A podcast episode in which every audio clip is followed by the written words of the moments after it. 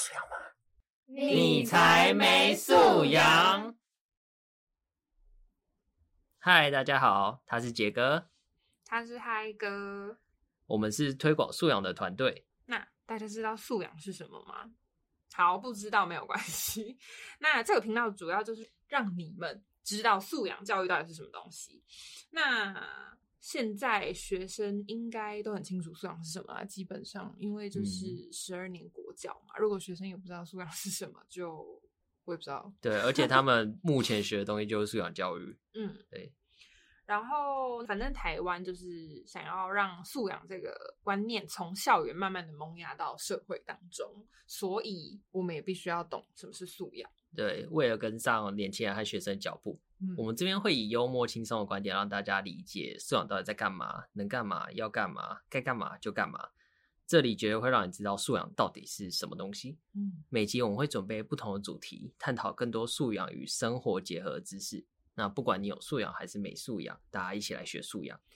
哎，话说近年来台湾不是不断的推广素养吗？但其实啊，素养这个观念早在二零零二年的时候，美国就已经推出了。所以其实我们已经落后人家很多，不知道几年了，去算一下，二十年前。对，好早。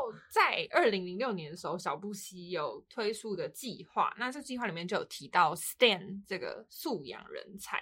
就是 S T E M，那后来在奥巴马时代呢，就改成 String S T R E A N。我想要询问一个问题，嗯，刚刚提到 String 代表了什么？问号。我现在来解释，怎样？S 呢就是 Science，然后 T 就是 Technology，R 就是 Reading and Writing，E 就是 Engineering，那 A 是 Art，然后 M 是 Math。如果把 Art 和 reading and writing 去掉，嗯，其实听起来在文组心中非常的艰难，尤其是对于我们这种纯也不能说纯文组，就是在学语言的人来说，会觉得哦，这只有科学啊，什么工程，还有数学，对对，听起来超艰难的。而且现在国外也有很多组织在推广素养教育，包括欧盟啊经济合作组织，还有联合国教科文组织，嗯，而且提出的时间都还不晚，像欧盟。它是蛮早的，在二零零六年。那经济合作发展则在二零一三年，联合国教科文组织则在二零一三。尤其欧盟近年来非常喜欢推动媒体素养，因为现在学生啊，包括我们，就是不只是学生，那都要学习如何面对网络或电视上的假讯息，尤其是现在假讯息非常的多，所以你必须要能够使用媒体，那分析评估过后，然后进行反思。哦。那这样讲起来，其实国外不止美国，还有欧盟啊，其实早早早就有素养这个观念。那台湾不是超前部署的国家吗？你确定吗？我不知道啦。好，那所以台湾是在一百零八年的时候发布素养的相关的东西吗？嗯，其实不算呢，因为。台湾其实，在早在一零三，嗯，就是民国一零三年就已经发表十二年国民教育。嗯，之所以为一零八课纲，则是因为是希望在一零八年以后，根据不同的教育阶段，逐年实施制度。因为你不可能说让学生在一零三年马上发布之后，就是说哦，我们要改成十二年国民教育，完全会引起反弹，所以总要有一点缓冲时间。我记得素养就是从十二年国教后开始引起讨论，嗯，可能大家会有点好奇素养到底是什么。简单来说，就是希望学生拥有知识、技能还态度。嗯，听你刚刚上述解释完，其实还是不会理解。对对对，那呃，好，我用炒菜来比喻好了。所以知识是不是就代表着主菜的一个？步骤，那技能的话，我就可以用来说是，呃，我拥有这些煮菜技巧。然后态度的话，就是我事先可能了解这些食材的特性啊、来源之类的。对，那就是利用这三项，嗯，然后再加上活用自身的所学，那自主学习以后去面对，包括现在社会上所呃复杂生活情境，包括我们平常在生活的一些情境，如何应对进退啊。还有包括如何去解决问题，这些其实这些都是非常重要的。嗯，这样讲起来，就是素养这个观念啊，就是听起来蛮好听，但其实实际上要做到还蛮不容易的。所以政府推动这个一零八课纲，就是为了要从小让小朋友就是学习这个素养观念，然后会让他们知道说，学习不只是在课本上，而是要从课外啊，然后你的生活经济中学习。没错，因为最主要的是希望能够跟生活接轨，像以前我们可能呃就只是学知识。但其实那些知识并没有能够实际上运用到生活中，所以政府就为了让生活与知识进行接轨，所以想出了很多的制度。那那些制度底下又有很多细部的名词，例如说呃领纲啊、学习历程、核心素养三篇九项等。有些甚至可能甚至大众也不太想哦，这到底是什么？对啊。然后素养到底是什么？学历程要怎么做之类的？对，或是光听到素养这两个字，就会觉得说。哦，听到快昏倒了，就居然有这种事。哎，那我还蛮好奇，你是第一次听到素养这个观念是在就是什么样的状况下？然后你对他的初印象是什么？我等一下，你先不要讲，我想要自己先讲。K O，好 好，我自己第一次听到素养这个词的时候，是在工作面试的时候，那时候就被那个面试官，然后就问说：“哎，你知道什么是素养吗？”然后我当下就整个愣掉，我想说，我其实真的不知道什么是素养。然后我就只好很诚实的回说，我不知道什么是素养。但是他有硬要我讲说，那你觉得素养是什么？我就回他说，就是很像是什么美术美学那种人文素养那种涵养的东西。那你呢？我的话是原本就有听过素养这个词，但那是因为我以前有修过教育系的课，教育学生的课。后来因为没有要走上学校教师这条路，所以就没有再继续深究下去。之后也是跟你一样，就是进入这间公司之前，然后也是进入到这个领域之前，被问说：“哎，素养到底是什么？那素养又是在做什么？或是你这职位是要大量接触素养的东西，那你要如何去学习？”那被问了这些问题之后，才开始想，就是啊，素养到底是什么？那我是不是应该去学习素养，继续深造这一块？嗯，不然我当初其实听到素养这两个字，也是像你一样，觉得有点像涵养，因为像那种长久以来你接触大量知识和相关专业后，那所累积出来的谈吐和气息，例如说可能。你能知道或感受出来哦，他就是音乐系的，或你能感受出来哦，这个人可能是体育系的，就那种累积起来的蕴含。你说的是可能音乐系的就是比较有气质，然后体育系的话，可能就是比较外放一点那种感觉嘛？算吧，但这也 有点刻板印象，对，勉勉强强，对。然后开始接触素养后啊。才会知道，其实素养就是无所在，指的就是反正就是一个人他为了适应在生活或是未来的挑战呢，所具备的知识能力跟态度。所以其实我们平常每天都会拥有很多素养，因为核心素养就是指我们基本的能力，一个人活在这个世界上所要必备的基本能力。像是我们现在这样对话，这种应对进退的这种能力，还有如何去，就是假如说一个人现在怼你好了，然后你要如何去想说立刻是怎么怼回去？我觉得这其实也是一个素养能力，是吗？所以你觉得我们现在有素养？有啊，我们很有素养。我们现在就是想要让大家认识素养，所以就是一个我们需要融会贯通，还要举一反三的能力。好，我相信我们有。好吧，好吧。那就像你所说的，就是核心素养。我们刚刚有提到核心素养这个字，核心素养其实非常的重要。就是它总共有好几项，就是三面九项，但它其实是跟生活息息相关。像我从小到高中都算是一个不会做其他事，只会读书的生活白痴，就是我基本上。所有就是独立生活啊，或是呃做一些其他的事情、社团之类的，我都是从大学才开始体验。嗯，对，所以现在会倾向就是哦，大家学生应该要好好的在可能国中、高中就要参与某个社团、参与一个活动，然后去更加了解自己。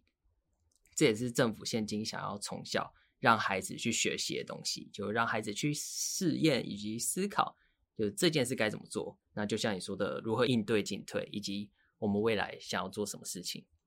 诶，那素养在各个阶段上有什么不同适性的政策吗？就是像是呃，在国小啊，然后国中到高中有什么不一样的政策？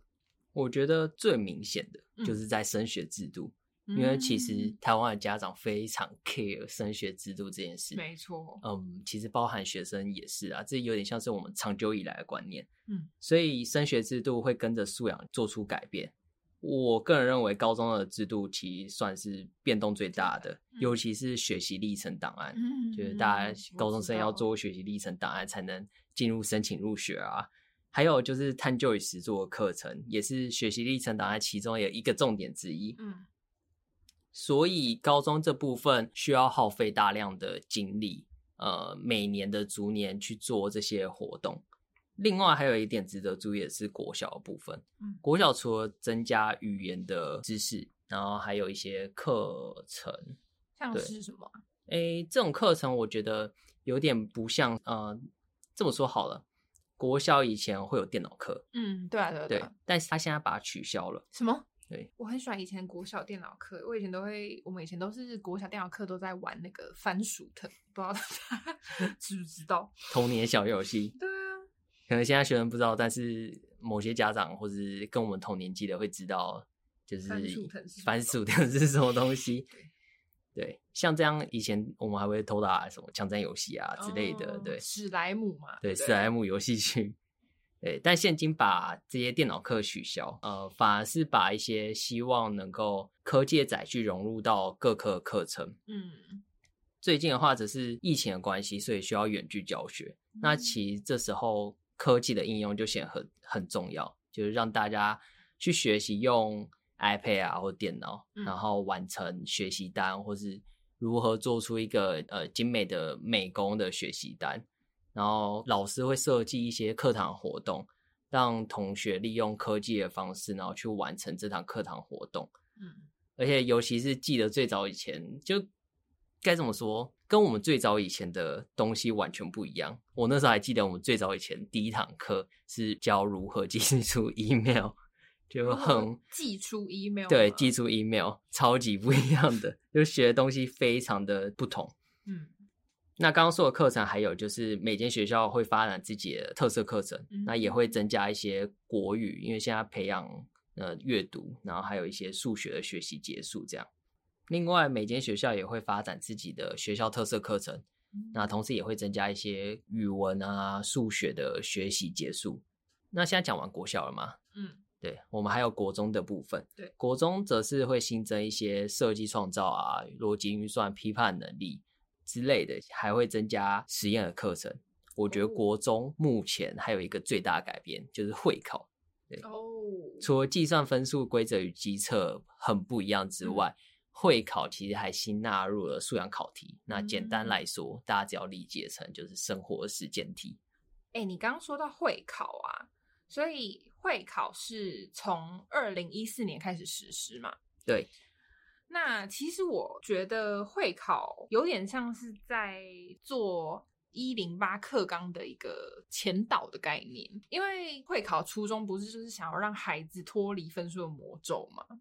对，就是不要被分数限制住，因为以前真的大家常会因为一一两分然后在那纠结。对，没错，以前机测的时期啊，就是不是那个 PR 值吗？对，就是真的就是你一下就会知道你的分数程度，因为它的那个 PR 值就是用你当次考试所有人的一个平均下去算嘛，然后就你就一下子你就知道哦，你是在八十，你是在九十一，然后你是在六十这样子。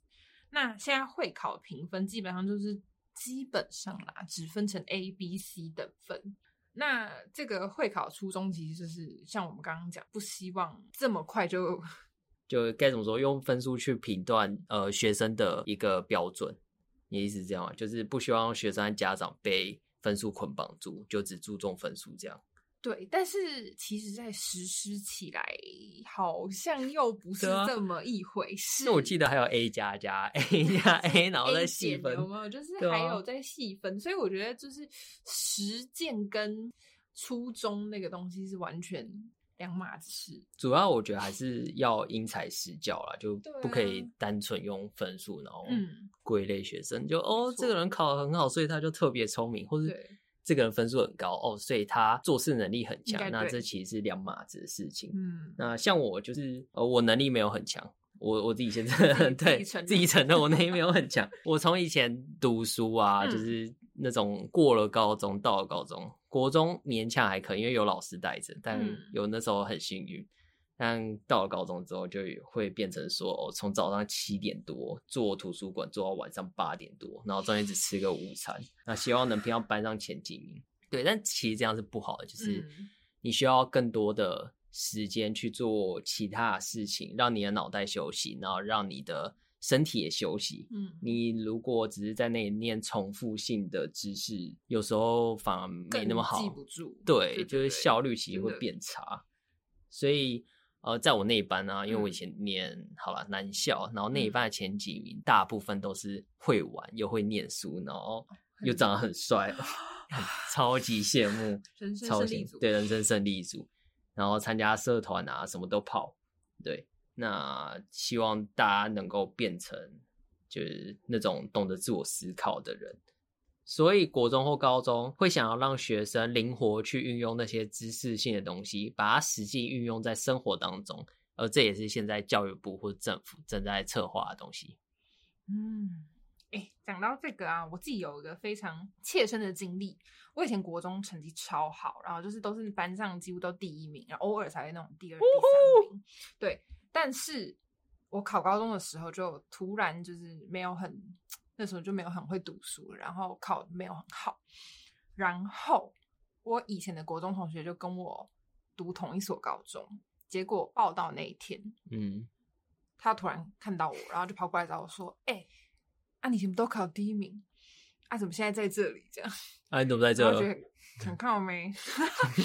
我就想说，其实对那个年纪的小孩来讲啊，就是面子非常重要。这也是为什么到现在都记得很清楚，就是刻骨铭心。不知道那个同学就是有没有听到？其实我就是很想要讲这件事情，感觉很靠背。对，好。然后还有一个就是，我那时候考高中的时候，一直很想要读商职，但我父母就是铁了心不准。他们就是有一个那个。观念就是觉得说读商职就是成绩不好的学生这样子，就是想要你去读高中。对，所以后来我就只能读普通高中，然后就是一直到现在，我还是觉得我想要读商职，就觉得很惋惜这件事情。